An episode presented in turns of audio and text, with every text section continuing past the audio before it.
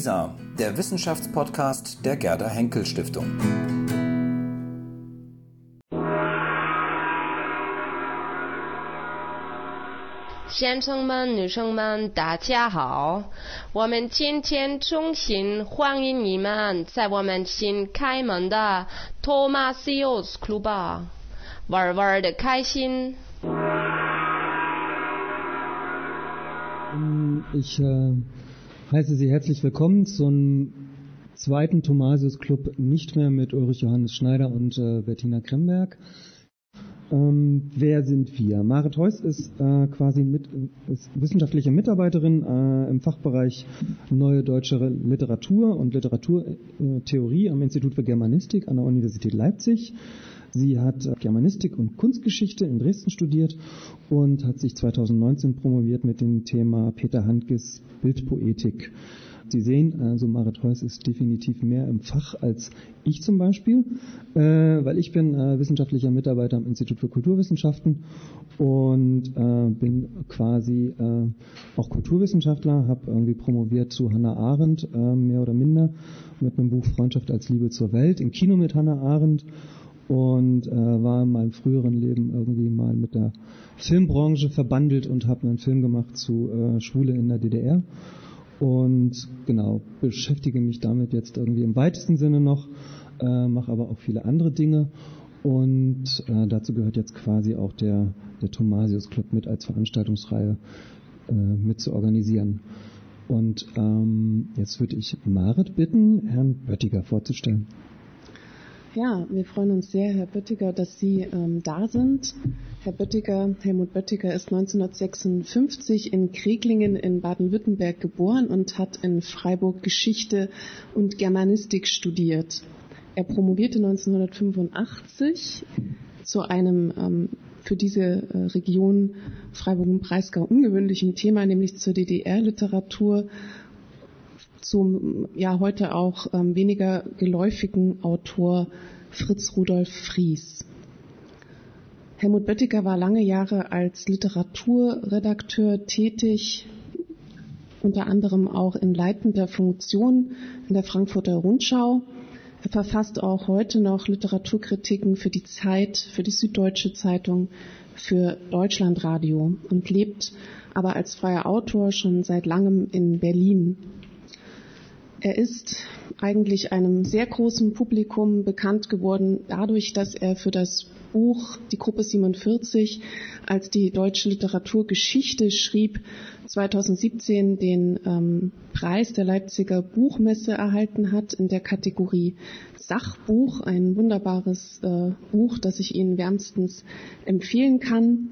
Aber er hat auch ähm, bereits früher vielfach ähm, publiziert, beispielsweise wiederholt ähm, zu Paul Celan, zu Paul Celans Orten und 1994 und 2017 Paul Celan am Meer und auch über die ähm, Beziehung zwischen äh, Ingeborg Bachmann und Paul Celan ähm, hat er geschrieben.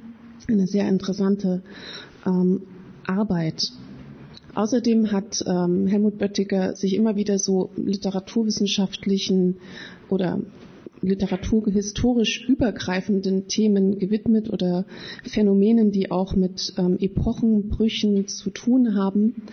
Beispielsweise ähm, publizierte er 1996 ein Buch zum Titel Ostzeit, Westzeit, Aufbrüche einer neuen Kultur oder 2004 nach den Utopien Überblick über die deutsche Gegenwartsliteratur. Ähm, Helmut Böttiger ähm, kuratierte auch ähm, Literaturausstellungen und gab Briefwechsel mit heraus, beispielsweise den zwischen Hermann Lenz und Peter Handke. Und ich möchte nicht unterschlagen, auch wenn es für mich nicht im Fokus meines Interesses steht, dass er auch über die Geschichte des Fußballs geschrieben hat. Ja, und damit, glaube ich, auch eine richtige Lawine an Fußballliteratur äh, losgetreten hat. Ja, heute ist ähm, Helmut Böttiger eben mit diesem Buch Die Jahre der wahren Empfindung zu uns gekommen. Das ist letztes Jahr 2021 im Herbst äh, bei Wallstein erschienen. Die Jahre der wahren Empfindung, das ist eine Variation des ähm, Handgetitels Die Stunde der wahren Empfindung, ein ähm, relativ schmales äh, Buch aus Handkes Paris-Zeit um den ähm, ja, Mitarbeiter der deutschen Botschaft Gregor Keuschnick. Und über diesen Titel, also über dieses Titelprogramm erzählt Böttiger dann in 27 Kapiteln die Geschichte der 70er Jahre, also die Literatur der Geschichte der 70er Jahre und zwar in der Bundesrepublik, in der DDR, Österreich und in der Schweiz. Diese 27 Kapitel ähm, sind in einer gewissen Weise als Personengeschichte aufgebaut. Also man kann an verschiedenen Autoren und Autorinnen, Protagonistinnen des literarischen Feldes ähm, die Literatur erleben. Es gibt Kapitel zu Jonsson, zu ähm, Ingeborg Bachmann, zu Peter Weiß und vielen anderen. Und man kann diese Kapitel separat lesen, aber sie sind auch kunstvoll ineinander verzahnt und erzählen eine ähm, Geschichte. Ja, vielleicht ähm, möchte ich noch sagen, dass dieses Buch ähm, ohne Fußnotenapparat auskommt, aber durch sein ja, umfangreiches Literaturverzeichnis und Register durchaus auch für die literaturwissenschaftliche Forschung ähm, brauchbar ist und aber eben so geschrieben, dass es für ein breiteres Publikum zugänglich ist. Und wenn Sie das lesen, würde ich Ihnen empfehlen, eine Leseliste bereitzuhalten, um die Autoren zu notieren, die Sie schon lange kannten, aber die Dringlichkeit noch nicht empfunden hatten, ähm, eventuell dieses oder jenes Buch zu lesen. Denn das schafft das Buch von Helmut Böttiger. Man will das dann alles verschlingen. Soweit erstmal von mir. Ich glaube, Marin hat schon irgendwie grob das Buch, Buch skizziert. Es sind quasi 27 Kapitel, die sich äh, meines Erachtens über so eine Struktur ziehen. Äh, quasi vorne sind äh, die ersten Kapitel sind in dem Sinne sehr beeindruckend, dass man das Gefühl hat, hier bricht tatsächlich irgendetwas Neues auf, hier bricht eine neue Generation irgendwie in die Literaturwelt hinein.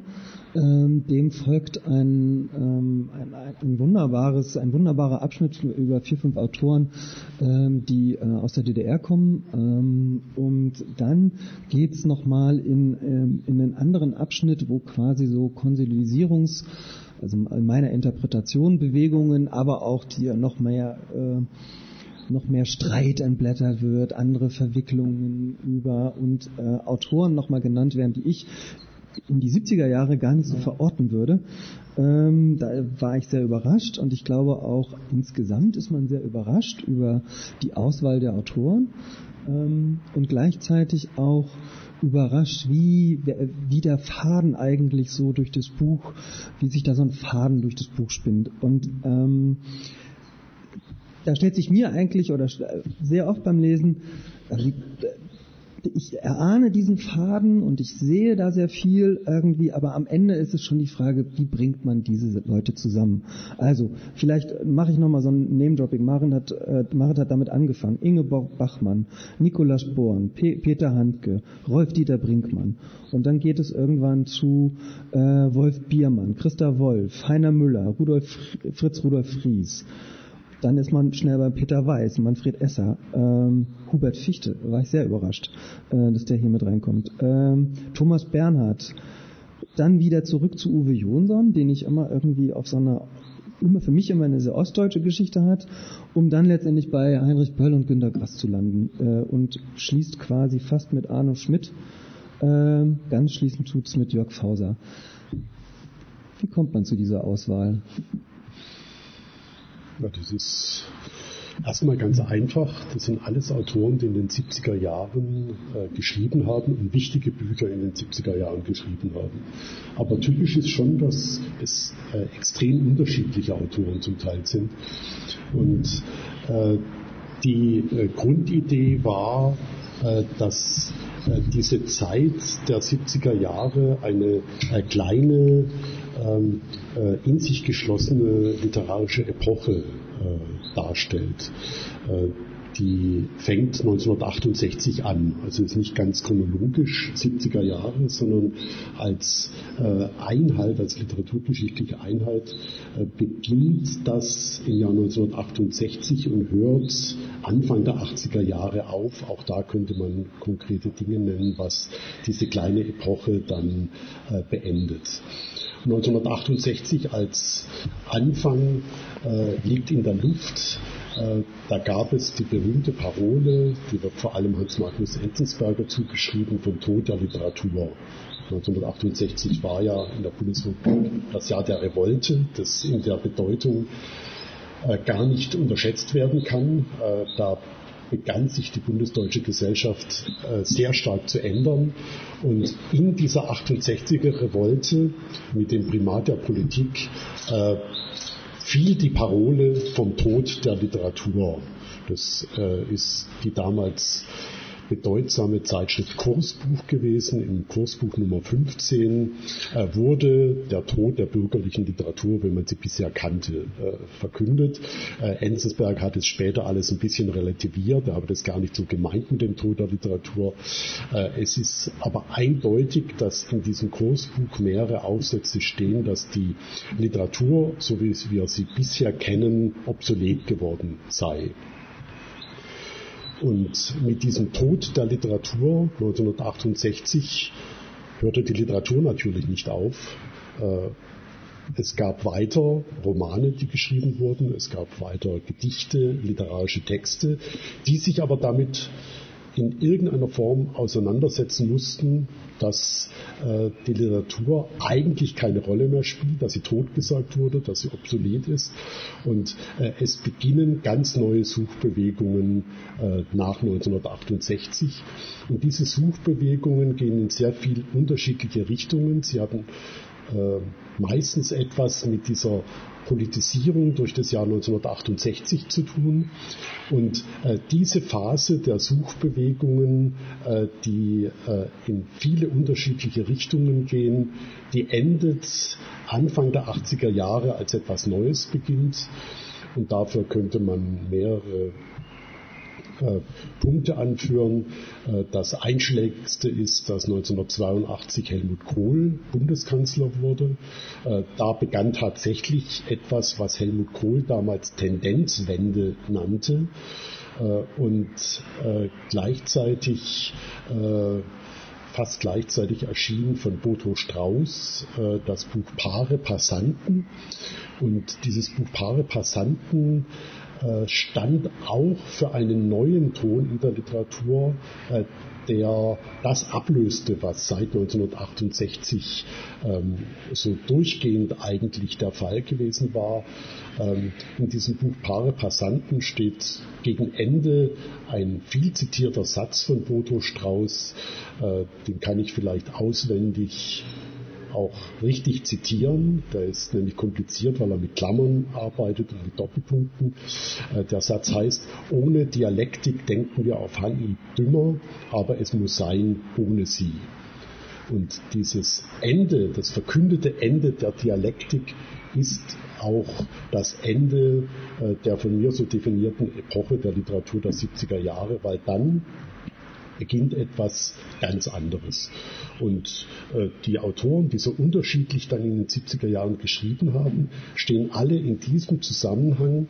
Es ist alles nicht eindeutig, was äh, äh der Literaturbetrieb, was ihn ausmacht. Es gibt sehr viele verschiedene Schreibweisen nebeneinander, aber sie haben alle etwas miteinander zu tun, nämlich, dass man von einem Nullpunkt neu angefangen hatte, nämlich im Jahr 1968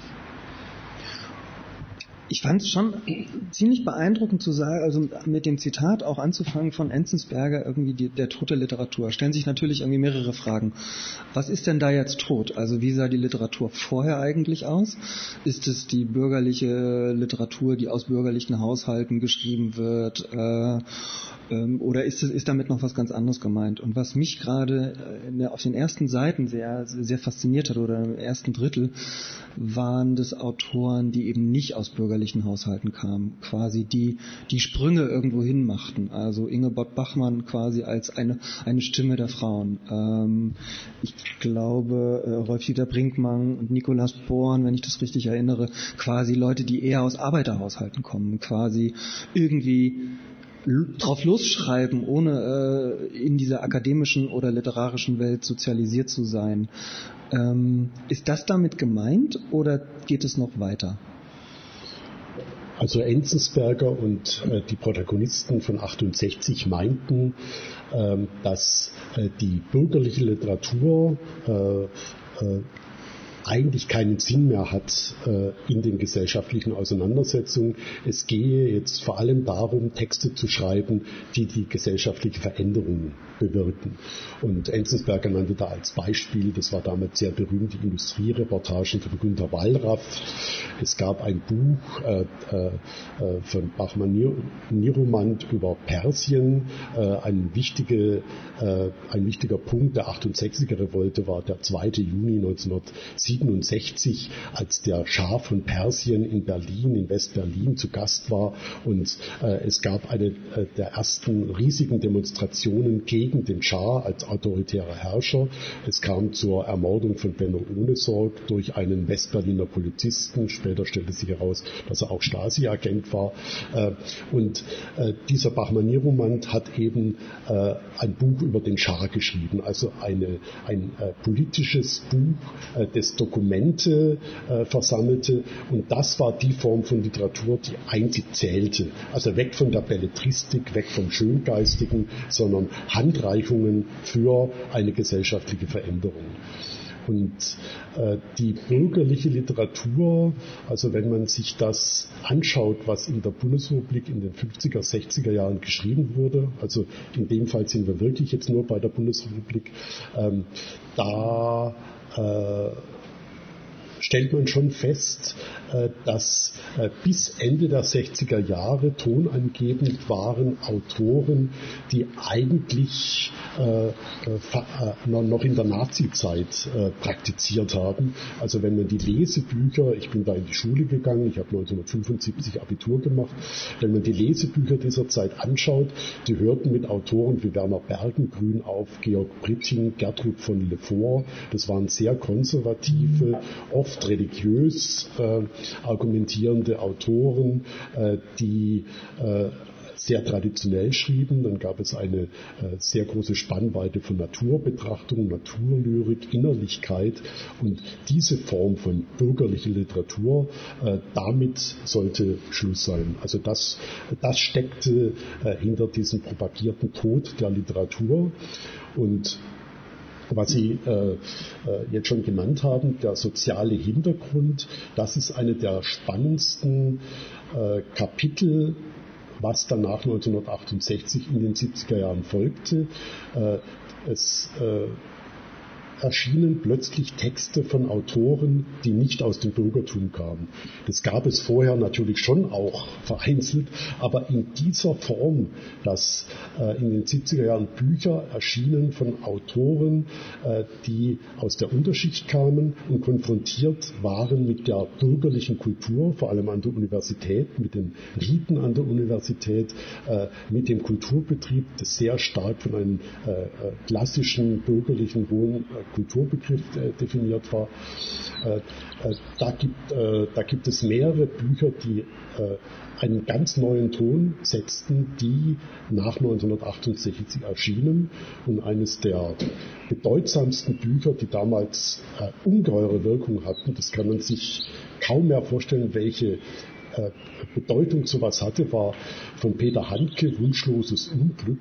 Das, äh, wenn man den Autor in seiner Geschichte kennt, äh, ist es mittlerweile verdeckt worden, dass er Anfang der 70er Jahre diese soziale Thematik in einer hochbrisanten Weise beschrieben hat. Äh, das geht vom Tod seiner Mutter aus, vom Selbstmord seiner Mutter und er beschreibt das Aufwachsen in einer entlegenen österreichischen Provinz, im Dorf, Kleinbauerntum, äh, sozial äh, absolut am untersten Rand der Skala und er beschreibt die Konfrontation dieser ländlich-provinziell katholisch verstockten Welt mit äh, der Dimension des Bürgertums, mit dem Studium, das Peter Handke auf äh, verschlungene Weise über äh, den äh, katholischen Priester dann angefangen hat, Jurastudium in Graz und dieses Aufeinanderprallen von verschiedenen sozialen Schichten, das ist eines der Hauptkriterien der 70er Jahre, wo wirklich eine neue Thematik auch entwickelt wurde. Andererseits ähm, eröffnen Sie Ihr Buch ja auch gerade mit einem Autor, der eigentlich eine Schnittstelle ähm, bildet zwischen der Literatur der 60er Jahre und der Literatur der 70er Jahre, und zwar Peter Schneider. Und ähm, sie beleuchten diese ähm, Erzählung Lenz, äh, der Büchnerbezug ist augenfällig. Und sie sprechen in dem Zusammenhang davon, dass gerade in Peter Schneiders Lenz nach dieser argen Politisierung der Literatur in den 68ern ähm, wieder eine Leerstelle der Gefühle äh, sozusagen ähm, neu besetzt werden möchte, krampfhaft und auch ähm, gegen eine, ja, sage ich mal, Sprachlosigkeit angekämpft wird, die die Protagonisten dieser Zeit eigentlich hindert, zu diesen Gefühlen einen Zugang, auch einen sprachlichen zu finden. Ähm, können Sie da vielleicht äh, kurz was zu diesem Phänomen sagen? Ja, das ist eigentlich äh, das äh, Zentrale. Ähm, das äh, ist kein Zufall, dass dieses Kapitel über Peter Schneider-Lenz äh, am Anfang steht, fast am Anfang. Ähm, das Buch war deswegen von äh, fundamentaler Bedeutung, äh, weil es einen neuen Ton gesetzt hat. Und es hängt mit äh, der Politisierung durch 1968 unmittelbar zusammen. Es gibt äh, da eindringliche Passagen, wie der Protagonist äh, in diesem, dieser Erzählung Lenz in so einer Betriebsgruppe sitzt, in einer studentischen, kommunistischen Basisorganisation. Das gab es damals äh, sehr äh, häufig äh, in Universitätsstädten, in Großstädten. Ähm, und äh, in dieser politischen Basisarbeit, äh, da ging es äh, um politische Vokabeln, da ging es um politische Auseinandersetzung, um Gesellschaftsanalyse in einer sehr abstrakten Terminologie. Also wenn man die Dissertation von Rudi Dutschke anschaut, äh, in welchem Stil die geschrieben ist, dann hat man eine ungefähre Vorstellung davon, in welcher Sprache damals an der Universität gesprochen wurde und auch im Kulturmilieu gesprochen wurde. Also eine sehr abstrakte Terminologie mit marxistischen Termini, äh, hinter der äh, die einzelne Person vollkommen verschwunden ist. Und äh, das war eine Euphorie, diese Politisierung, das beschreibt Peter Schneider äh, sehr genau, äh, diese Euphorie tatsächlich etwas gesellschaftlich in Bewegung zu bringen. Aber die Euphorie dauerte nicht sehr lange, das dauerte ein, zwei Jahre und dann begann diese politische Bewegung äh, sich sehr stark in dogmatische Splittergruppen zu verzetteln. Und äh, es wurde äh, relativ schnell ein Problem bewusst, äh, wo sind wir eigentlich als Personen damals gewesen in dieser politischen Revolte, als wir uns äh, mit äh, maoistischen Termini die, die, die Köpfe einschlugen. was fand eigentlich da mit unseren Gefühlen statt, mit unserer Subjektivität. Was ist eigentlich durch die Politisierung verdeckt worden?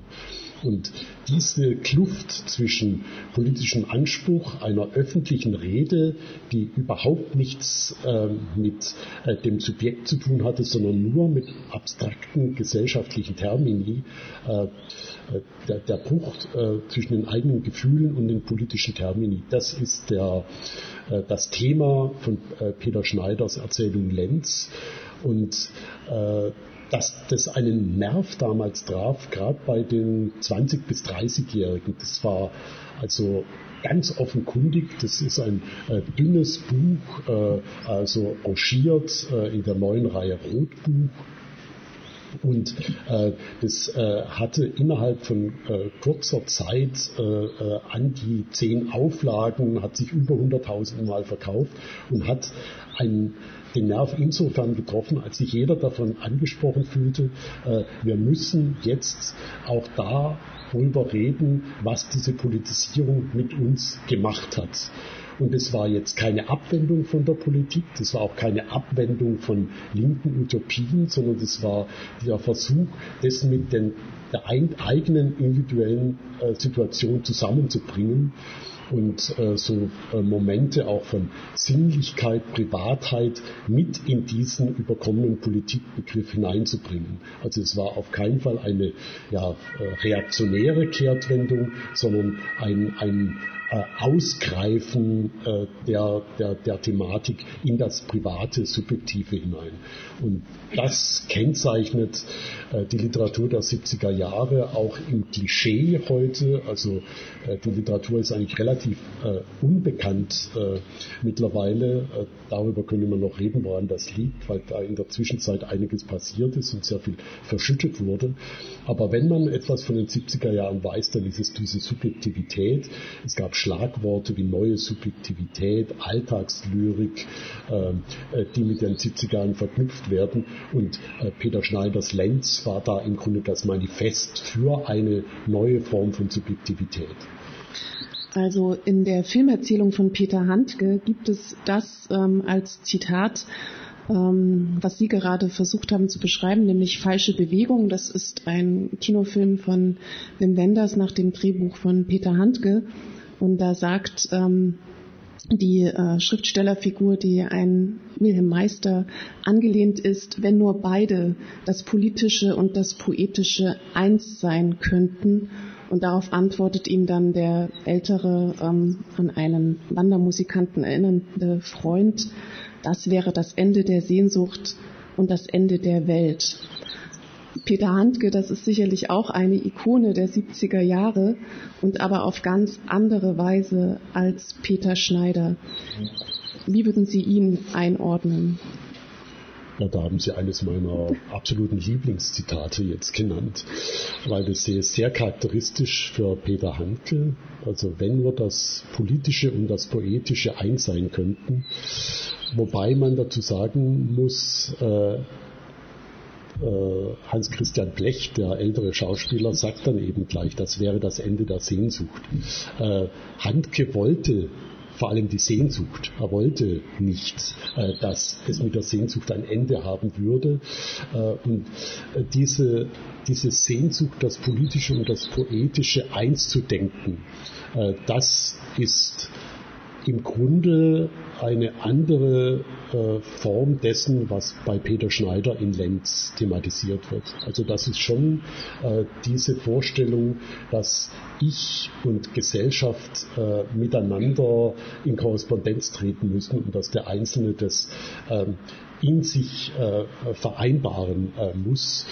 Und bei Peter Handke, im Unterschied zu Peter Schneider, das stimmt natürlich, fehlt äh, diese politi politische Phase Ende der 60er Jahre. Also da ist Peter Handke eine äh, sehr ungewöhnliche Erscheinung. Äh, und man muss dazu sagen, dass Peter Handke in den 70er Jahren der absolute Bestsellerautor war.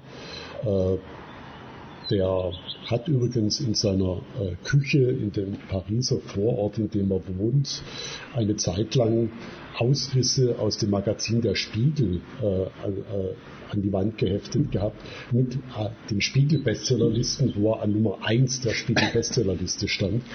Und das war mit jedem seiner Bücher der Fall.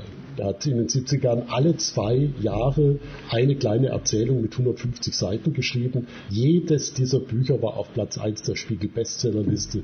Die Stunde der wahren Empfindung, die linkshändige Frau, ähm, die Angst des Tormanns beim Elfmeter, äh, der kurze Brief zum langen Abschied. Riesige Bestseller. Also das ist schon also literaturgeschichtlich äh, ein Phänomen, wenn man das von heute aus betrachtet, so lange ist es ja noch nicht her, äh, welche Rolle so literarische Selbstverständigung damals spielte. Also Literatur spielte schon auch eine Rolle zur gesellschaftlichen äh, Verständigung.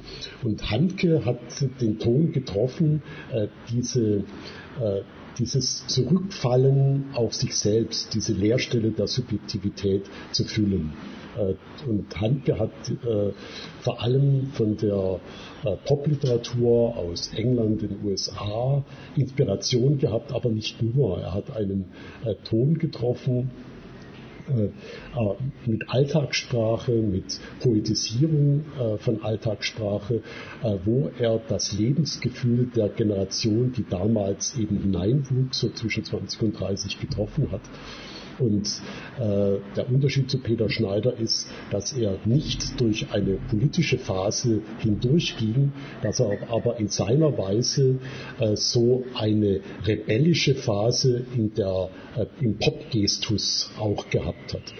Und damit sind, glaube ich, ist die Zeitatmosphäre genau getroffen. Dieses Lenz von Peter Schneider, die Bücher von Peter Handke, äh, die sprachen in neuer Weise, in bisher nicht gekannter Weise von der eigenen Subjektivität, äh, wo man nach einem äh, ja, Aufbruch, nach einer euphorischen Aufbruchstimmung plötzlich auf sich selbst zurückgefallen ist und mit sich selbst zurechtkommen musste. Ja, vielleicht ganz kurz noch dazu. Er hat mit dieser wahren Ästhetik von Andy Warhol und der Pop Art gespielt und das natürlich dann auch ähm, zu poetischen, ähm, ja, wie blitzartig einem zufälligen, zufallenden Wahrnehmungen verdichtet. Und ich möchte nur das ganz kurz, bevor Ringo weitermacht, einfach noch zitieren, weil ich es so schön finde im Gespräch, aber auch in einem Text im Leben ohne Poesie, äh, schreibt er beispielsweise, dass es ihn so berührt, wenn in jeder scheiß Siedlung so ein Edeka aufscheint und dann sagt er, und das Edeka-Schild hat so schön gelb geleuchtet und dieses Edeka-Schild, das war etwas wert. Das, ähm, ich finde, das haben Sie wunderbar rausgesucht, dass sozusagen in dieser kleinen Sequenz diese Verlorenheit, dieses, Sie sagen auch, die Helden von Handke sind Versprengte und Verlorene ähm, in dieser Bundesrepublik oder in diesem deutschsprachigen Raum ähm, heraufscheint. Ja, das hat er im Gespräch zu mir gesagt. Also das ist kein Text von ihm, sondern ja. äh, das habe ich äh, im Gespräch äh, von ihm erhascht. Da war ich sehr stolz drauf, weil äh, er redet sehr selten so direkt. damit, damit bin ich bei, ein, äh, bei, bei, einer Sache an dem Buch, die mich wirklich sehr fasziniert hat. Also äh, wir haben jetzt gesagt, es führt so an, an Autoren oder in Autorinnen ein. Ähm, aber es ist keine literaturwissenschaftliche Arbeit. Es geht weit darüber hinaus. Also Sie haben Details recherchiert von Auflagen, Sie zitieren äh, Anekdoten, Sie, Sie, Sie beschreiben eine, eine, eine Welt quasi, eine literarische Welt. Also es hat schon sehr kultursoziologischen Charakter, würde ich fast sagen. Ähm, wie kommt man dazu? Also wo findet man das alles? Also Sie sagen, Sie haben ihn Handke besucht. Wen haben Sie noch besucht? Wie, wie geht man da vor, so ein Buch zu schreiben, auch irgendwie mit dieser Detailfülle? Das äh, ist natürlich nicht zu trennen davon, dass ich als Journalist äh, mein Geld verdienen musste, immer die ganze Zeit. Und äh, ich hatte relativ äh, bald die Vorstellung, äh, um das vorzuschalten, ich müsse ein Buch über die Gruppe 47 schreiben, weil die Gruppe 47 war eine Legende, als ich angefangen habe zu studieren. Eben Mitte der 70er Jahre gab es die Gruppe 47 schon lange nicht mehr. Die letzte Tagung fand 1967 statt. Und ich bin aber hineingewachsen in so einen Nimbus. Die Gruppe 47 war das äh, äh, Größte, was es überhaupt gab. Äh, und äh, dem wollte ich auf die Spur kommen. Ähm, äh, warum war diese Gruppe 47 so wichtig?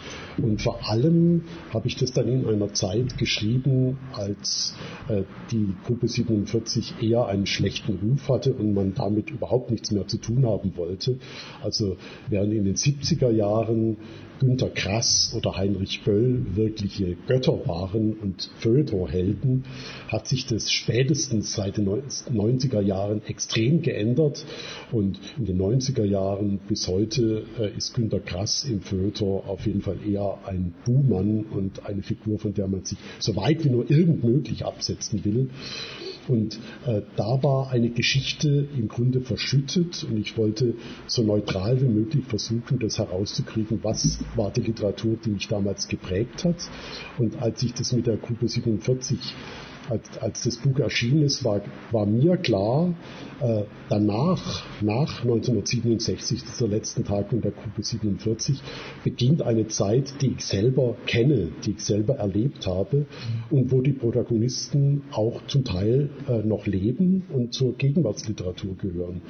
Und das ist äh, eigentlich ein journalistischer Glücksfall. Äh, man kann äh, mit den Leuten Interviews führen und auf der anderen Seite hat sich niemand mehr dafür interessiert. Also seit äh, 1989 äh, hat sich auch im Literaturbetrieb extrem viel geändert und diese äh, äh, Autoren, die für mich damals die großen Helden waren, als ich studiert habe, Rolf-Dieter Brinkmann, äh, Peter Handke, äh, diese ganzen 70er Jahre äh, Subjektivitäts-, Gefühlstexte, die interessieren die nachwachsenden Generationen überhaupt nicht mehr. Und ich hatte von daher freies Feld, mich für das zu interessieren, wofür sich relativ wenig interessieren.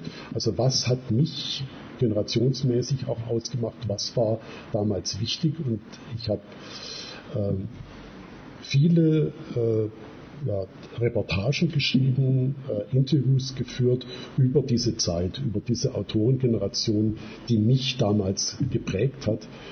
Und äh, als ich wusste, äh, ich will über die 70er Jahre schreiben, äh, konnte ich dann auch über Jahre hinweg relativ gezielt journalistische Projekte verfolgen, also äh, eben Interviews machen und auch Radiosendungen machen. Das war eigentlich das, äh, also äh, so eine sehr geglückte Verbindung, die mittlerweile auch nicht mehr so einfach wäre, dass ich äh, Stundenfeatures im Radio zu Themen gemacht habe, die mich eh interessieren. Die werden auch noch relativ gut bezahlt. Im Gegensatz zu mhm. Zeitungsartikeln konnte ich also finanziell das mir, mir eine Grundlage verschaffen und auch an dem weiterarbeiten, äh, an dem Buch, was mich interessiert hat.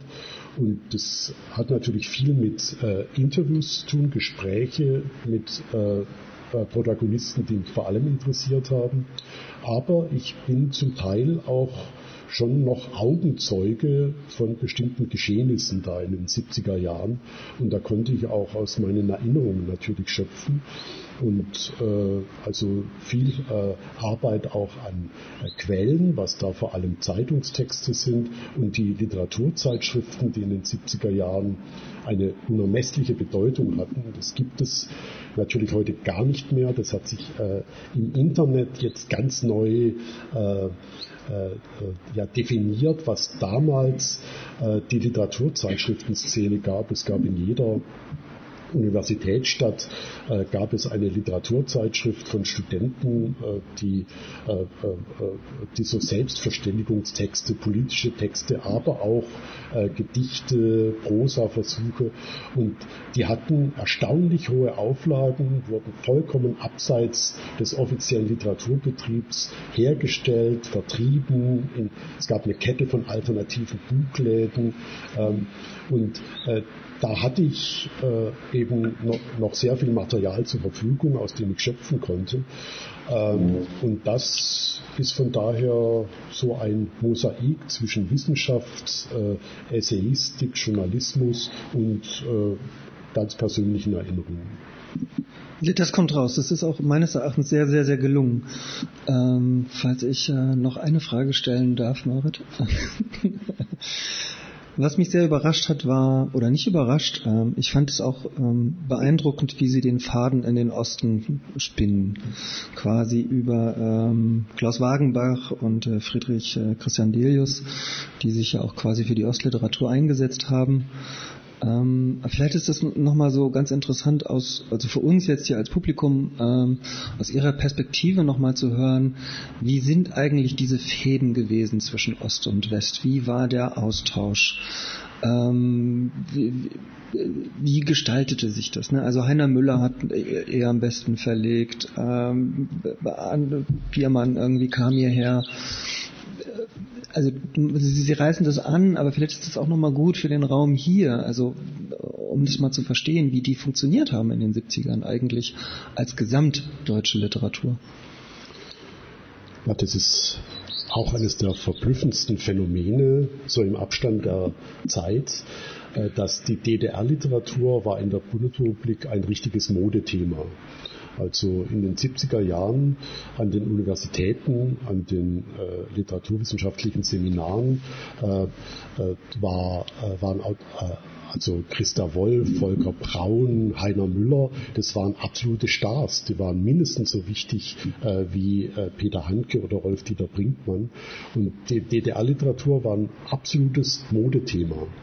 Äh, das merkt man heute noch in den USA, an amerikanischen Universitäten ist Christa Wolf auf jeden Fall eines der beliebtesten Forschungsgegenstände.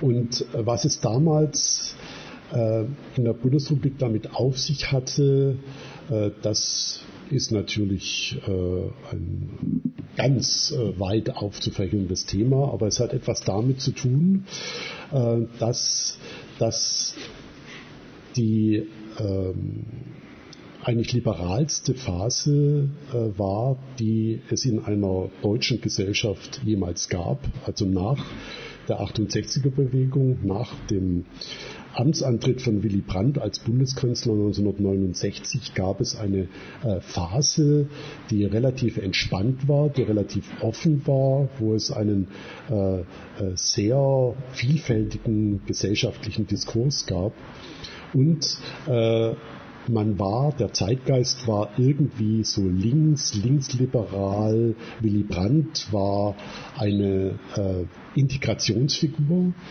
äh, auf dem Höhepunkt seines Einflusses am äh, 1972, äh, nachdem er äh, als Bundeskanzler gestürzt werden sollte durch ein konstruktives Misstrauensvotum, gab es Neuwahlen und bei diesen Wahlen hatte die SPD, das kann man sich, also ist völlig irrsinnig, diese Vorstellung, 44 Prozent, äh, die äh, alle Willy Brandt gewählt haben. Äh, und von daher war die gesellschaftliche Stimmung, es geht irgendwie um soziale Fragen, es geht um so ein linksliberale Vorstellungen, wie die Gesellschaft funktionieren könnte. Und es war aber klar, äh, der Sozialismus äh, des Ostblocks war natürlich äh, nicht diskutabel. Man war aber in einem Spannungsfeld. Äh, die äh, innenpolitisch spielte natürlich in der Bundesrepublik die die konservativen Kräfte eine sehr große Rolle. Die CDU als Partei, die ähm, äh, wo noch sehr viel auch aus den 50er Jahren herüber äh, ist. Und äh, man musste gegen die ja, Gegenkräfte, die sich durchaus bildeten nach 1968, äh, immer äh, seine eigene äh, linksliberale Position verteidigen und gleichzeitig deutlich machen, dass man nichts mit der Sowjetunion und nichts mit so einem Sozialismus im Sinne des Ostblocks zu tun haben will. Und musste aber gleichzeitig diese Idee des Sozialismus verteidigen gegen sehr starke konservative rechte Kräfte, die natürlich in der Öffentlichkeit immer noch sehr dominant waren. Und da waren Schriftsteller in der DDR oder Schriftstellerinnen wie Christa Wolf, die wurde so zu einem äh, Identifikationsobjekt in verblüffendster Weise für die, äh, für die Bundesrepublik. Christa Wolf war erkennbar äh, keine äh, parteidoktrinäre Sowjetautorin, war aber für den Sozialismus. Und diese Vorstellung eines liberalen Sozialismus, dieses Sozialismus mit menschlichem Antlitz, wie es auch 1968 in Prag versucht worden war, das war so ein Idealbild, so ein Traumbild, das man sich in der Bundesrepublik äh, definierte. Und da war die DDR-Literatur so eine Art Projektionsfläche eine, eine Form von Sozialismus, die wir auch wollen. Und das wollen die DDR-Schriftsteller auch. Die wollen ja nicht so einen ZK-Sozialismus, sondern die wollen auch so einen Sozialismus, wie äh, es Christa Wolf beschrieben hat. Und äh, die wurde im Grunde auch mit Projektionen äh westlicher Lesarten äh, äh, definiert. Äh, und ich habe das erlebt. Christa Wolf hielt die Frankfurter Vorlesungen, 1980 war das, glaube ich, oder 1979.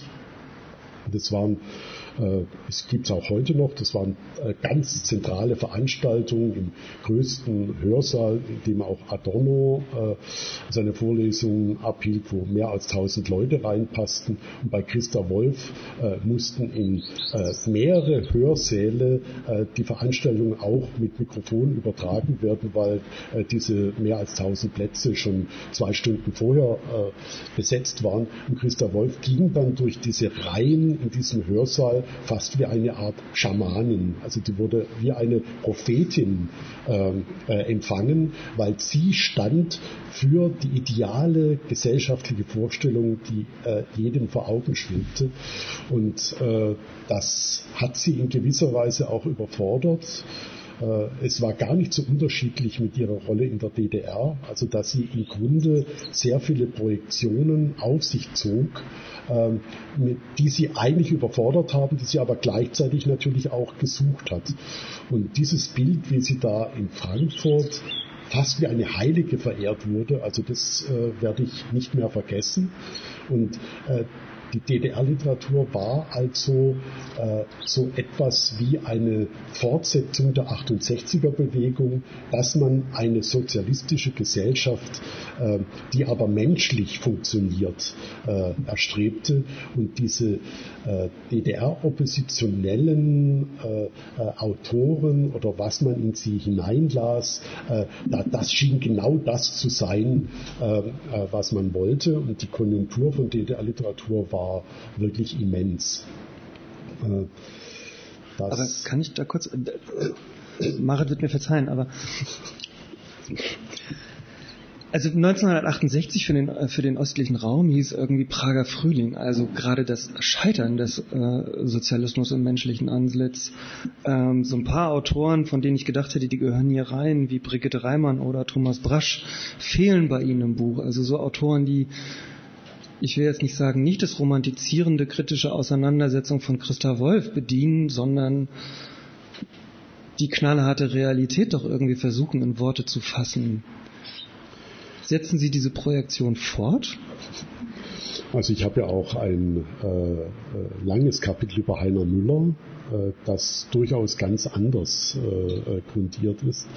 Und äh, diese Auseinandersetzung führe ich am Beispiel von Wolf Biermann ganz konkret, weil Wolf Biermann war noch viel mehr als Christa Wolf so ein, ein Held in westdeutschen Universitätsstädten.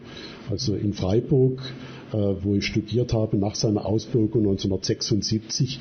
Der reiste dann jedes Jahr äh, in einer Tournee diese ganzen einschlägigen Orte ab und in der Freiburger Stadthalle, da passten 3000 Leute rein. 1977, 78, 79, 80 war bei der, beim Biermann-Auftritt äh, war diese Stadthalle gerammelt voll und man hat ihm zugejubelt wie den neuen Heilsbringer, weil er stand eben für diesen, den Sozialismus, den man eigentlich wollte.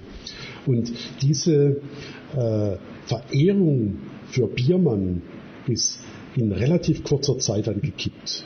Also das äh, äh, passierte dann so um 1980, äh, dass man merkte, äh, das ist ja äh, eine äh, ja, Romantisierung von Politik, die da betrieben wird. Und auf der anderen Seite, was viel wichtiger war, man merkte plötzlich, dass äh, Biermann eigentlich vor allem ein Selbstdarsteller war, dass er nur eine Projektionsfläche war für so Sehnsüchte. Äh, und äh, er hatte mit der DDR eigentlich auch sein Terrain verloren und sein Thema. Und er ver, verlegte sich dann in relativ kurzer Zeit auf sein Privatleben, auf äh, äh, so Lieder, die wo man seinen Narzissmus und seine, seine Person sehr stark in den Vordergrund treten sah. Und der Nimbus, dass er so ein politischer Held war, der brach relativ schnell in sich zusammen. Und bei Heiner Müller ist es von Anfang an angelegt, äh, dass äh, also die Vorstellung von Sozialismus bei Heiner Müller war von Anfang an also nichts weniger als romantisch, sondern äh, der hat also auch durch seine seinen existenzialistischen Gestus der Schwärze, auch schon in der Kleidung und mit der Sonnenbrille, äh, diese Romantisierung des Sozialismus und die westliche Rezeption der DDR-Literatur, die er genau durchschaute, also das, das hat er von vornherein thematisiert. Und dann ist in äh, meinem DDR-Bild auch so ein Autor wie Fritz Rudolf Ries sehr wichtig, den man im Geheimen als absoluten ästhetischen Gegenpol zu Christa Wolf lesen kann. Ähm, aber äh, das rekurriert schon darauf, äh, dass man äh, in der Bundesrepublik sich sehr intensiv mit der DDR beschäftigte und glaubte, da äh, relativ viel über die DDR zu wissen, äh, was äh, man aber auch sehr stark ausdifferenzieren müsste. Vielleicht um nochmal den ähm, Schwenk zurück zur Bundesrepublik ähm, zu wagen. Ich habe hier zwei äh, Gedichtbände mitgebracht, die Sie als die Höhepunkte der Lyrik äh, der 70er Jahre beschreiben. Sie kennen sie sicherlich, ähm, und zwar von Nikolaus Born, Das Auge des Entdeckers von 1972 und von Rolf-Dieter Brinkmann, Westwärts 1 und 2 äh, von 1975 in dieser herrlichen ähm, Signalfarbe Pink der Reihe Das neue Buch von Rowold. Und ähm, Sie sagen von ähm, Born und Brinkmann, dass das die großen Unerfüllten ihrer Zeit gewesen seien. Beide sind ja ähm, früh gestorben. Und für mich sind beide Autoren aber auch jene, die vielleicht in diesem ähm, Kompendium, das Sie hier äh, vorlegen, diejenigen sind mit einem sehr hohen Aktualitätsbezug. Also einerseits würde ich vielleicht mal herausgreifen die Umweltproblematik, ähm, der sich äh, Nicolas Born gewidmet hat, aber auch diese ähm, absolute Hilflosigkeit des Individuums in dieser ähm, ja durchorganisierten, zweckrationalen äh, Welt, die natürlich ähm, seit der Globalisierung und Digitalisierung nochmal ein ganz neues äh, Format angenommen hat. Wie lesen Sie denn diese Autoren heute? Ja, jetzt, wo Sie bei Nicolas Born angefangen haben, ähm, fällt mir bei dem spontan ein, dass es da wirklich zwei Dinge gab, die mich vollkommen überrascht haben. Also ich habe äh, für dieses Buch tatsächlich dann diese Autoren wieder gelesen nach 20 oder 30 oder gar 40 Jahren. Und bei Nicolas Born äh, fielen mir zwei Sachen auf, äh, die ich äh, fast vergessen hatte.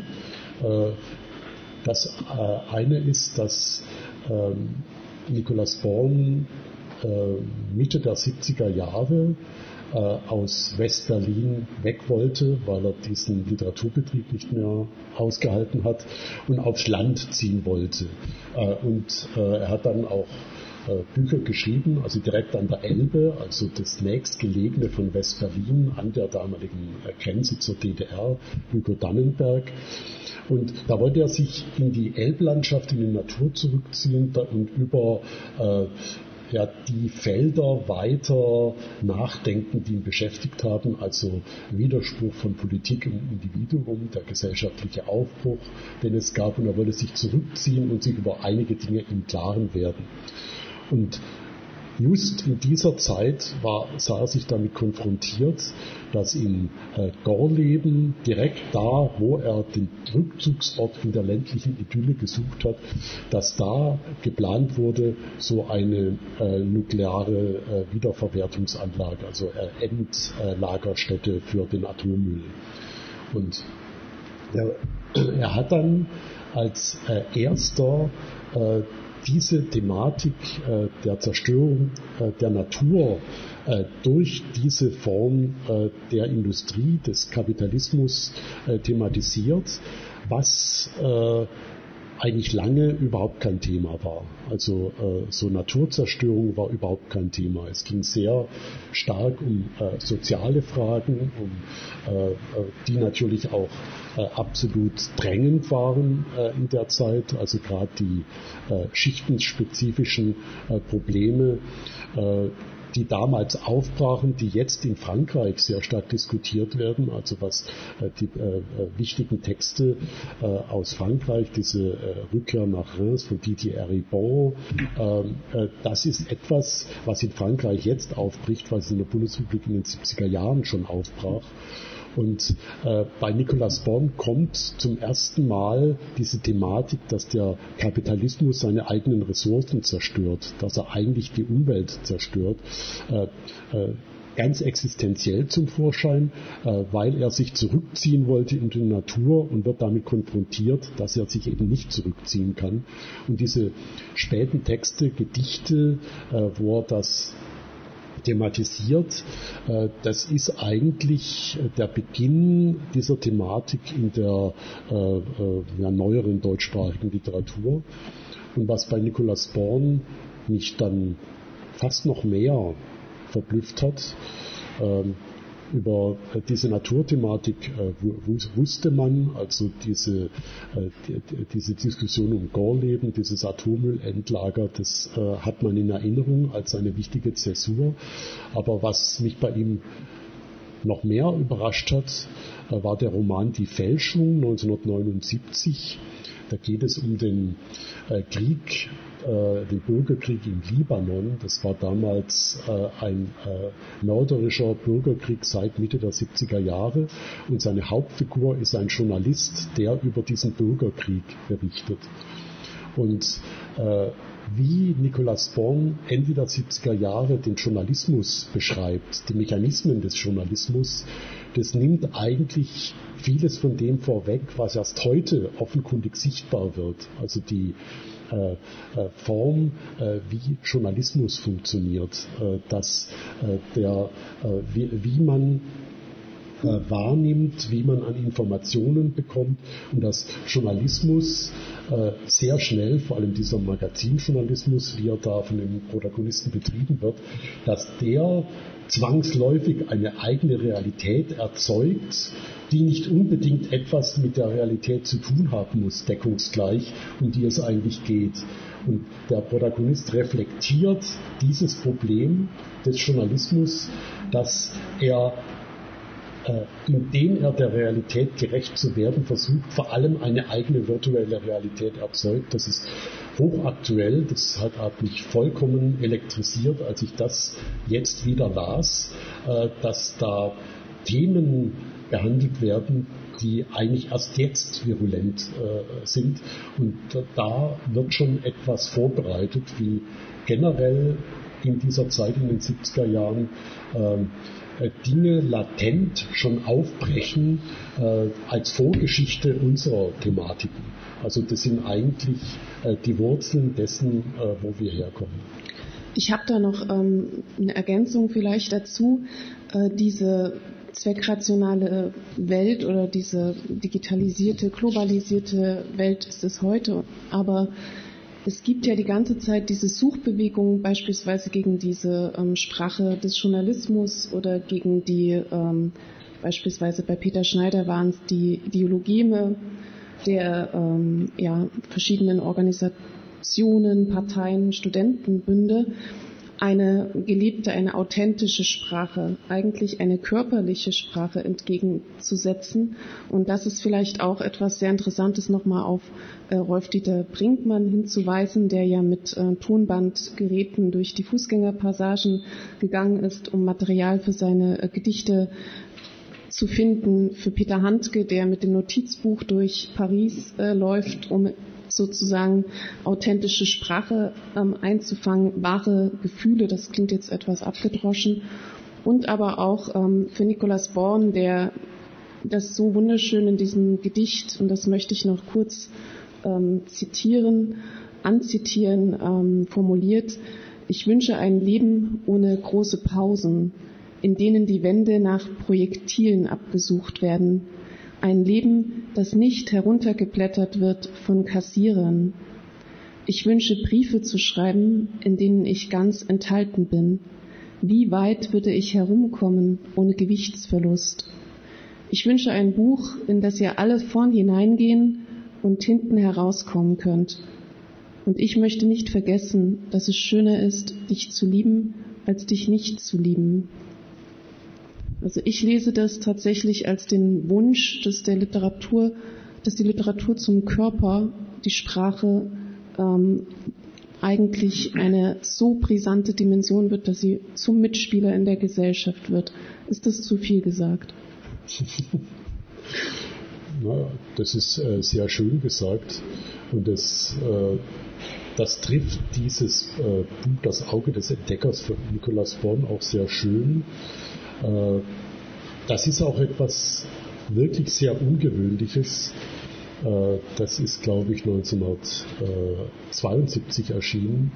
Ähm, da gibt es eine fragile Verbindung äh, von der Hoffnung auf eine bessere Gesellschaft ähm, und den der Möglichkeit, als Einzelner äh, in dieser Gesellschaft aufgehoben zu sein.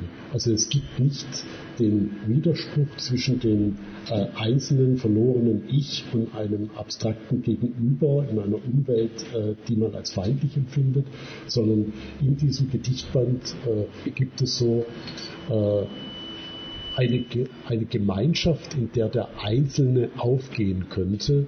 Und das ist eines der wenigen Zeugnisse einer ja, positiven Utopie. Es gibt da positiv, äh, die Zukunft ist äh, aus heutiger Sicht unvorstellbar.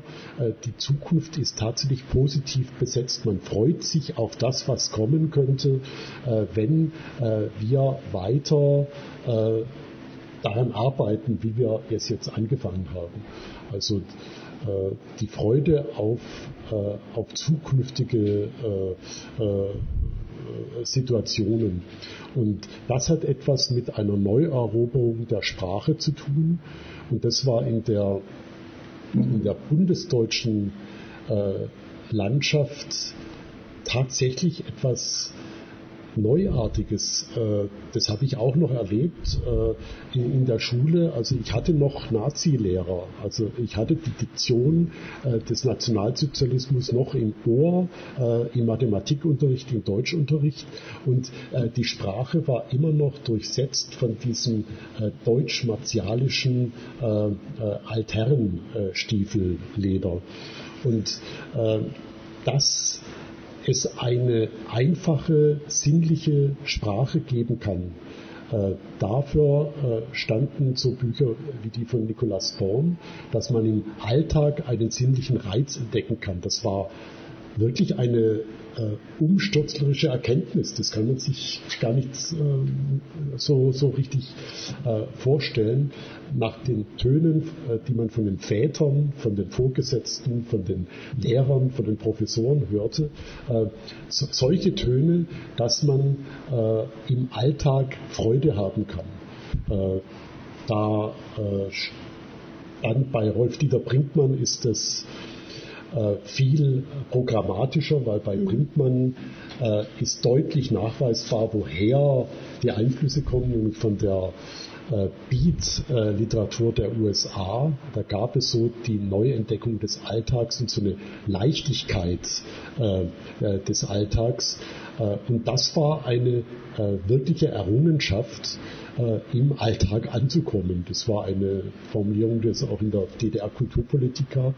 Aber dieses im Alltag ankommen in der Bundesrepublik hatte natürlich dann andere Formen. Und äh, dafür steht also auch, was Sie über äh, Nikolaus Born jetzt vorgelesen haben. Wir würden jetzt das äh, Gespräch auch an, also erweitern und Sie bitten, sich zu beteiligen, Ihre Fragen zur Literatur der 70er. Das kann ohne Kenntnis ähm, natürlich des Buches geschehen. Und ähm, bitte. Wir haben hier ein Mikro. Nutzen Sie das ruhig. Wir nehmen das Gespräch auf. Ähm, ich habe äh, dann mal kurz eine Frage von mir. Ich habe mir jetzt die Beschreibung nochmal angeguckt und da geht es ja um eine Grenzüberschreitung. Was mir jetzt in dem Gespräch nicht klar geworden ist, was ist diese Grenzüberschreitung? Ist das einfach nur, äh, dass es jetzt eine andere Klasse ist, die schreibt oder was? Äh, weil da steht im Ästhetischen, im Gesellschaftlichen und äh, sonstiges in der Beschreibung von dem Abend heute, dass die Literatur der 70er Jahre eine Grenzüberschreitung bringt und was ist das genau, beziehungsweise woran macht die sich fest? Oder ist es wirklich nur äh, der Klassenwechsel? Äh, wo steht das mit der Grenzüberschreitung? In unserer Ankündigung. In der Ankündigung. In der Ankündigung, genau. Und das war jetzt eben die Frage. Also äh, das Wort äh, habe ich äh, in dem Buch nicht, aber also es ist natürlich auch nicht ganz falsch. Also es trifft äh, etwas, ähm, also was ich gerade eben auch äh, versucht habe zu sagen, äh, dass ähm, in der Literatur neue Töne dann äh, in dieser Zeit äh, zu hören waren, äh, die sich sehr stark abhoben von der offiziellen Sprache, die es in der Politik und in der Literatur und auch an den Universitäten gab. Also das war an den Universitäten so, dass ähm, man nur über literarische Texte arbeiten konnte, von Autoren, die mindestens 50 Jahre lang tot waren. Das war so ein äh, Diktum. Und äh, es war alles sehr verkrustet äh, und äh, also die 50er äh, Jahre in der Bundesrepublik waren mindestens so schlimm äh, wie in der DDR. Ähm, da da war wie ein Mehltau, legte sich diese Sprache ähm, äh, äh, über äh, alle gesellschaftlichen Bereiche. Und ähm, also Grenzüberschreitung, äh, also würde ich so verstehen, äh, gut meinend, äh, dass tatsächlich versucht wurde, zu neuen Ufern aufzubrechen oder äh, die Zukunft anders zu definieren. Äh, es gibt von Nicolas Born auch ein, äh, eine, in einem Gedicht eine schöne Passage, die ich nicht äh, wörtlich äh, wiedergeben kann, die aber vielleicht das äh, treffen könnte, wenn Sie auf das, so einen Begriff wie Grenzüberschreitung abheben. da gibt es die Formulierung, dass die Zukunft viele neue Dinge bereithält, die wir wegen der Krümmung dieser Jahre noch nicht sehen. Also äh, es geht darum, äh, alt, äh, alte und liebgewordene zum Teil Vorstellungen zu durchbrechen. Also das würde ich als Konsens äh, da sehen in dieser Phase äh, und äh, und daher die äh, äh, An Ankündigungsschreiber haben das mit Grenzüberschreitung schon ganz gut gemeint. Okay, dann, äh, dann konkret, was sind diese neuen Töne? Also jetzt war immer, das ist nicht mehr, also es ist nicht mehr die 50er, es sind nicht mehr die 60er, es ist nicht mehr dieser biedere NS, sondern was ist das Neue? Also das ist mir jetzt einfach, also das war auch die Frage, auf die wir bezogen hat. Also was, was, was ist der Unterschied? Äh, der Unterschied ist, dass es äh, um äh, die Entdeckung des Alltags geht und um alltägliche Begebenheiten und natürlich auch um ähm, die Entdeckung der Privatheit, die also es brach in äh, um 1970 vor allem etwas auf äh, in den Mann-Frau-Beziehungen. Es gab eine Kampagne, die da ganz berühmt war, äh, ich habe abgetrieben. Das war ja in der Bundesrepublik vollkommen verboten und es im Zuge der 68er-Bewegung gab es auch einen neuen Feminismus, der vor allem um Fragen der Sexualität, Körperlichkeit, Mann-Frau-Beziehungen äh, äh, ganz äh, neues Kapitel aufschlug. Und das war auch etwas für viele Verstörendes, dass Fragen der Sexualität offen benannt wurden, dass die althergebrachten Mann-Frau-Beziehungen in Frage gestellt wurden und äh, bei jemand äh, wie äh, Brinkmann kommt dazu, äh, dass äh, eine äh, so eine Vorstellung eines Undergrounds, einer Subkultur benannt wurden. Das war etwas, was man sich gar nicht vorstellen konnte, dass es sowas gibt. Also eine, eine, Kultur im Untergrund, die eine ganz neue Sprache spricht, äh, die ganz andere Themen bearbeitet. Und äh, da, da geht es äh, um Sexualität, andere Formen von Befreiung. Es äh, ging in äh, sehr viele Richtungen. Und äh, eine große Rolle spielten auch so die musikalischen Entgrenzungen, also durch Beat, Rockmusik, äh, äh, das, äh, das setzte natürlich ganz andere Mechanismen in Gang, was sich in der Sprache auch darstellte. Also die neuen Töne, würde ich sagen, durch die Musik erfahrene euphorische Zustände, äh, äh, Sexualität als eine, ein, ein, ein Bereich, in dem man äh, neue Entdeckungen machen kann aus den althergebrachten Gleisen äh, der äh, vom Pfarrer äh, geschlossenen Ehe. Also das sind Pfeiler, die da neu eingeschlagen wurden.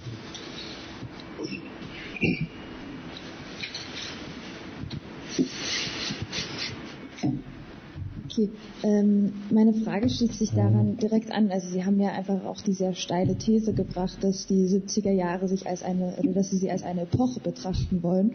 Und ähm, Sie haben das jetzt gerade eben nochmal über Motive versucht zu ähm, definieren. Aber wenn wir dann bei den Tönen bleiben, ist ja, also schließt sich meines Erachtens nach die Frage an, ob denn auch eine Forminnovation wirklich ähm, benannt werden kann, sowohl in Ost- als auch in Westdeutschland.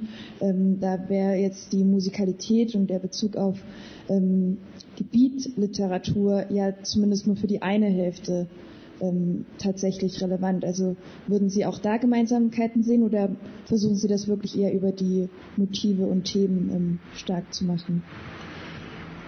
Also das äh, mit dem direkten Vergleich von Bundesrepublik und DDR ist natürlich äh, äh, ein wirkliches Problem. Also äh, das waren zwei sehr unterschiedliche Gesellschaften, äh, wo man nicht gemeinsame Themen herausfiltern kann. Das, das, das scheitert schon äh, im, im, Grundsatz. Ähm, in dem Feld was äh, diese eigene kleine Epoche, wie ich das auch ein bisschen ironisch sagen würde.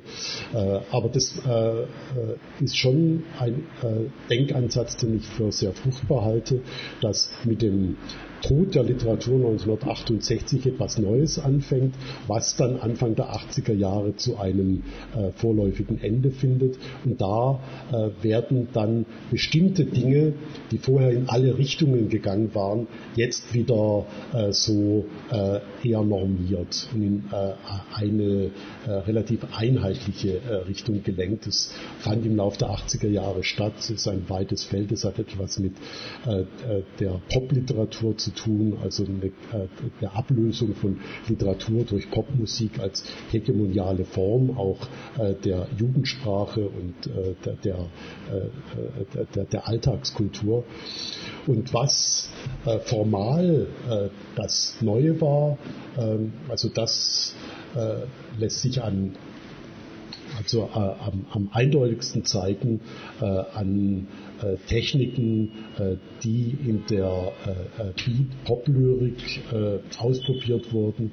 Es gab die, die, Cut-Ups von William S. Burroughs, es gab neue Collage-Techniken, es gab die vollkommene Abkehr von einem einliedigen, handlungsorientierten Erzählen. Es gab Rückgriff auf Formen, die es natürlich schon vorher gab. Also es gab natürlich verschiedene Stufen von Avantgarde, aber die äh, in diesen Untergrundzeitschriften, die es dann ab 1968 gab und vor allem in der Blütezeit der 70er Jahre, äh, da gibt es äh, Texte, die überhaupt nichts mehr mit einem erzählenden Ich zu tun haben oder einem lyrischen Ich, das identifikatorisch irgendwelche Gefühle evoziert, sondern es gab sehr viele formale Experimente, die natürlich eine Vorgeschichte hatten. Also Arno Schmidt hat schon in den 50er Jahren formal äh, äh, extrem für die deutsche Literatur innovative Formen entwickelt.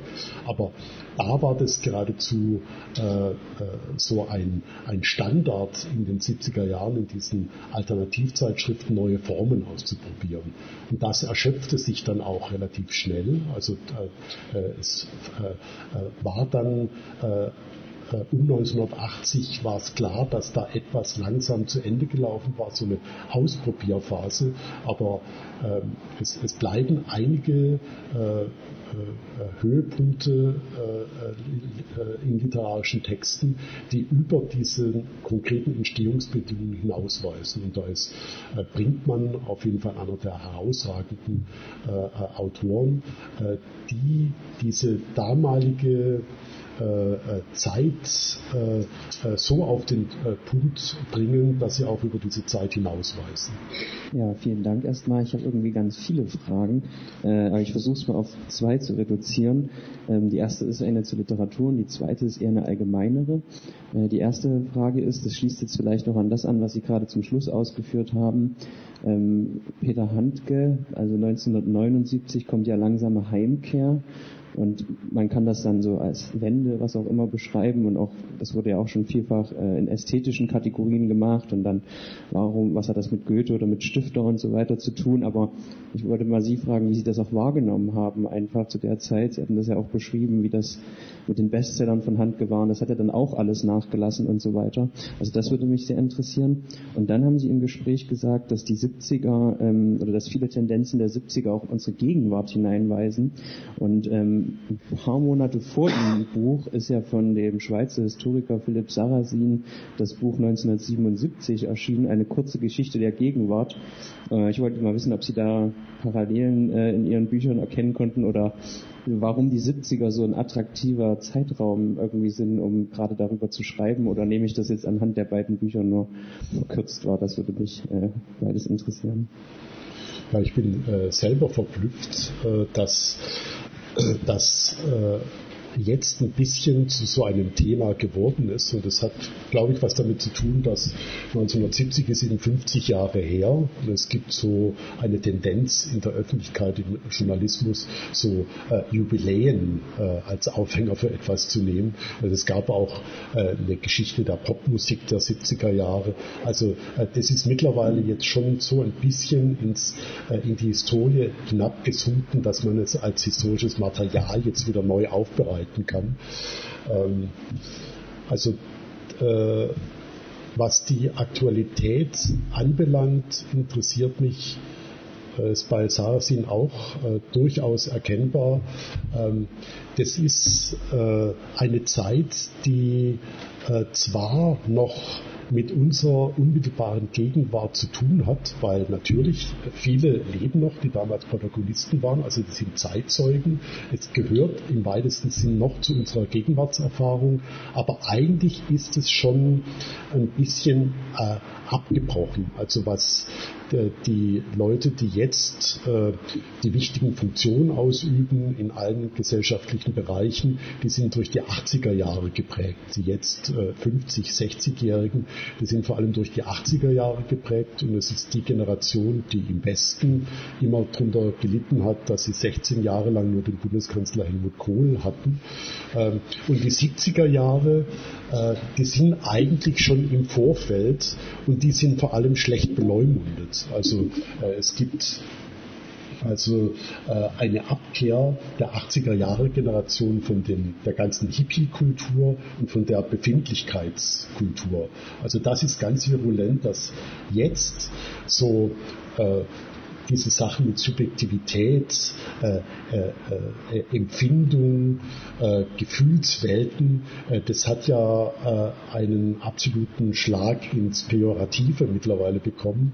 Und in den 80er Jahren begann eine Entwicklung, dass man gerade nicht auf die Gefühle abhebt, sondern also dass man wegkommen will von so Befindlichkeit und dass es auf der anderen Seite darum geht, äh, in der Gesellschaft zu funktionieren, wenn ich das mal ganz äh, allgemein sagen kann. Also da, das war etwas, was in den 80er Jahren neu begonnen hat und so äh, am deutlichsten wird es vielleicht wie in den 80er Jahren Autoren wie Heinrich Böll äh, rezipiert wurden. Heinrich Böll war in den 70er Jahren wirklich ein, äh, wie ein Heiliger. Und Anfang der 80er Jahre begannen äh, also große Attacken gerade auf Heinrich Böll als den Verkörperer des Gutmenschen. Das wurde zu einem Schimpfwort. Also ein moralischer, äh, äh, irgendwie mit so einer Inbrunst von Moralgefühlen auf der richtigen Seite zu stehen, das wurde zu einem Feindbild. Äh, am berühmtesten wurde Reinhard Götz 1983 in Klagenfurt, hat er über diesen Gutmenschen Heinrich Böll also äh, absolut polemisch abgelästert. Und das ist etwas, was in unserer unmittelbaren Gegenwart den größten Einfluss hat. Äh, und äh, so ein, äh, ein Typus wie Heinrich Böll oder in anderer Weise Günter Grass ist eigentlich etwas, womit wir nichts mehr zu tun haben. Und wenn man dann gräbt, dann stellt man fest, dass viele von den Diskussionen, die heute geführt werden, eigentlich in dieser Zeit nach 1968 angefangen haben. Und was mich am meisten interessiert hat, ist, dass eben auch der Literaturbetrieb, wie er sich heute darstellt, die Grundlagen wurden äh, damals gelegt in den 70er Jahren mit einer verstärkten Hinwendung zu, zur Basis, zu einer äh, formalen Demokratisierung. Äh, und das sind alles Dinge, äh, die zwei Seiten haben, wo man sehr lange darüber diskutieren könnte. Und äh, also äh, wie der Literaturbetrieb heute funktioniert, das begann eben damals. Und die Sache mit Hanke ist natürlich ein, ein abendfüllendes Thema. Äh, und es stimmt, dass mit langsamer Heimkehr bei ihm eine ganz neue Phase beginnt. Äh, er hat es sogar selber mit dem Heideggerschen Wort Kehre mal bezeichnet. Äh, und das geht über den Zeitrahmen jetzt von meinem Buch weit hinaus. Die Entwicklung von Handke dann nach 1979 äh, ist ein sehr spannendes Thema, aber äh, entzieht sich auf jeden Fall äh, also äh, dem Feld der 70er Jahre. Und es ist aber schon bemerkenswert, dass dieser Handke, der äh, sich ganz anders entwickelt hat, gleichzeitig der Hauptprotagonist dieser Subjektivität der 70er Jahre gewesen ist. Also wenn man die ganzen Diskussionen um den Nobelpreis noch im Ohr hat, das ist eigentlich ein ganz anderer Autor, äh, der äh, die Grundlage für den Nobelpreis hat er eigentlich äh, in den 70er Jahren geschaffen, weil da darin liegt eine seiner größten Leistungen, dass er diesen neuen Alltagston äh, in die deutsche literarische Sprache überführt hat und äh, genau den Punkt getroffen hat, äh, wie mit diesem äh, Edeka-Schild äh, in der Vorstadt, dass man das plötzlich als etwas Schönes wahrnehmen kann. Das ist eine ungeahnte Provokation, wurde damals auch so wahrgenommen und entspringt einem neuen Lebensgefühl oder wie er durch ein äh, Gummiband zusammengehaltenes Schnittlauchbündel in diesem Supermarkt geradezu als äh, eine, äh, ja, äh, äh, eine Epiphanie erlebt. Ähm, das äh, geht einher mit einem Lebensgefühl des Undergrounds und der Subkultur. Also das, und wenn man will, kann man in seiner späteren Entwicklung äh, durchaus auch äh, äh, eine Kontinuität zu dieser Zeit erkennen, aber das führt zu weit, glaube ich. Gibt es sonst noch eine Frage aus dem Publikum? Ja. Da ist noch eine und da ist noch eine. Ich glaube, dann machen wir, glaube ich, die letzten beiden Fragen und dann sind wir auch schon ganz schön erschöpft. Ja. Bitte. Äh, danke. Also meine Frage ist ein bisschen allgemein. Äh, also Sie haben ja in 70er Jahren äh, erlebt und Sie haben bestimmt Ihre eigenen Gefühle und Emotionen in Ihrem Buch dargestellt. Aber äh, meine Frage ist, wenn Sie, stellen Sie sich vor, wenn Sie nach den 70er Jahren geboren waren, wie werden Ihr Buch äh, schreiben und welche Unterschiede werden es geben? Oder ich formuliere nochmal meine Frage. Also wenn man äh, es erlebt hat, dann schreibt man äh, wahrscheinlich sub, äh, subjektiv und wenn man es nicht äh, erlebt hat, dann vielleicht ein bisschen objektiv. Und was soll man äh, nach Ihrer, Ihrer Meinung beim Schreiben beachten? Ja.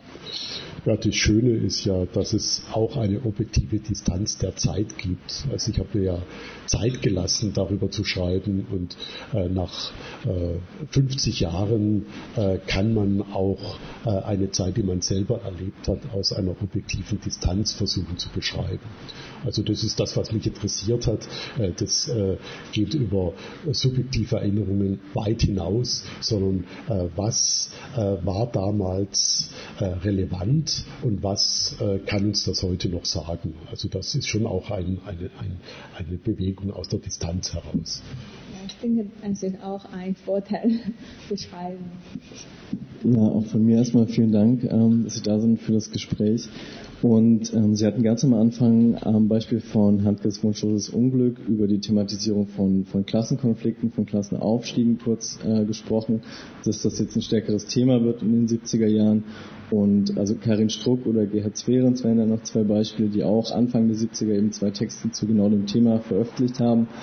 Und meine Frage wäre, wie da Ihre Wahrnehmung ist, wie sich das im Verlauf der 70er Jahre entwickelt hat. Also ob das Thema als explizite Thematisierung in den Texten an Relevanz wieder verloren hat. Das ist ja spannend. Das hat mich auch sehr beschäftigt. Ähm, das war in der Zeit äh, wirklich bedrängend, als ich auch an die Universität gekommen bin. Und es war eine Zeit, äh,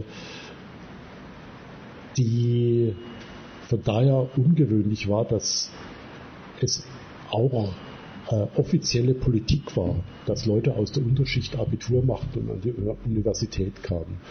Und in den 70er Jahren gab es prozentual einen erstaunlich hohen Anteil von Studenten, Studentinnen aus der äh, unteren Schicht, aus, äh, aus der Arbeiterklasse. Äh, und das führte zu literarischen Auseinandersetzungen mit dieser Problematik.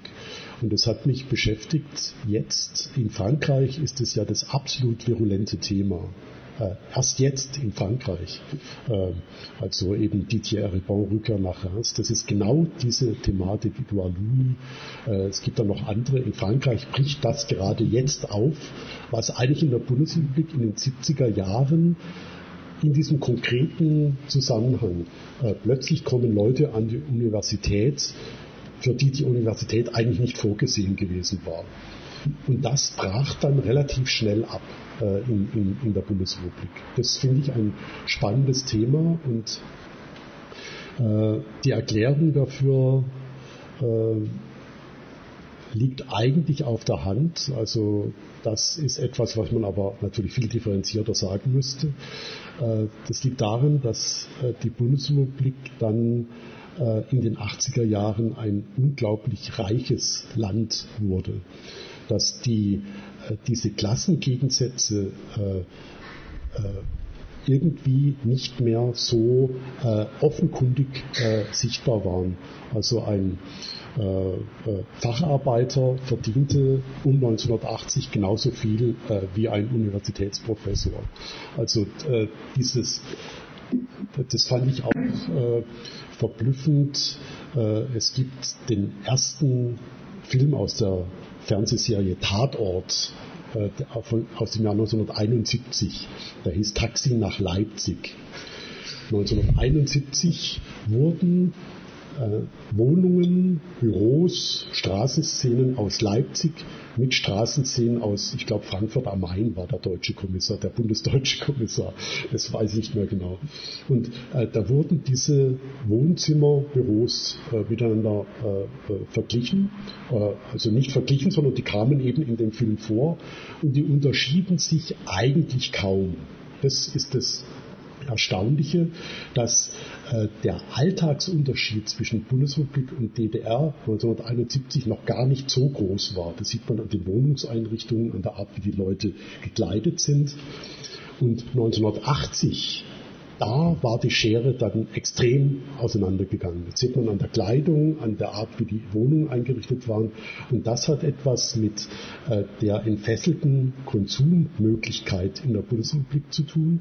Und das schlug sich auch nieder äh, in den Themen der Literatur, dass diese soziale Gegensätze nicht mehr so äh, scheinbar so rele relevant waren. Also in die Richtung müsste so eine Antwort gehen, aber das ist wirklich ein spannendes Thema, warum in Frankreich das jetzt so stark äh, gesellschaftlich brennt und hier nicht. So, jetzt haben wir irgendwie genügend Arbeit für Doktorarbeiten und Masterarbeiten bekommen, die man jetzt noch schreiben kann. Ähm, Herr Böttiger, vielen Dank. Ähm, auch wenn wir gewöhnlich äh, kürzer sind, äh, fand ich es hoffentlich äh, auch für das Publikum irgendwie einen super interessanten Abend. Ich habe nochmal sehr viel mitgenommen. Ähm, der nächste Thomasius Club ist am 30. Juni, wenn ich, nee, jetzt muss ich nochmal nachgucken. Am 15. Juni mit Dietrich Schotte, dann wieder wie immer im Café Alibi in der Albertina. Ähm, das wäre jetzt von mir. Vielleicht möchte Marit noch ein Schlusswort sagen. Vielleicht nur, wir hätten uns eigentlich auch die ganze Zeit über Peter Handke unterhalten können. Dankeschön, dass Sie gekommen sind. Vielen Dank.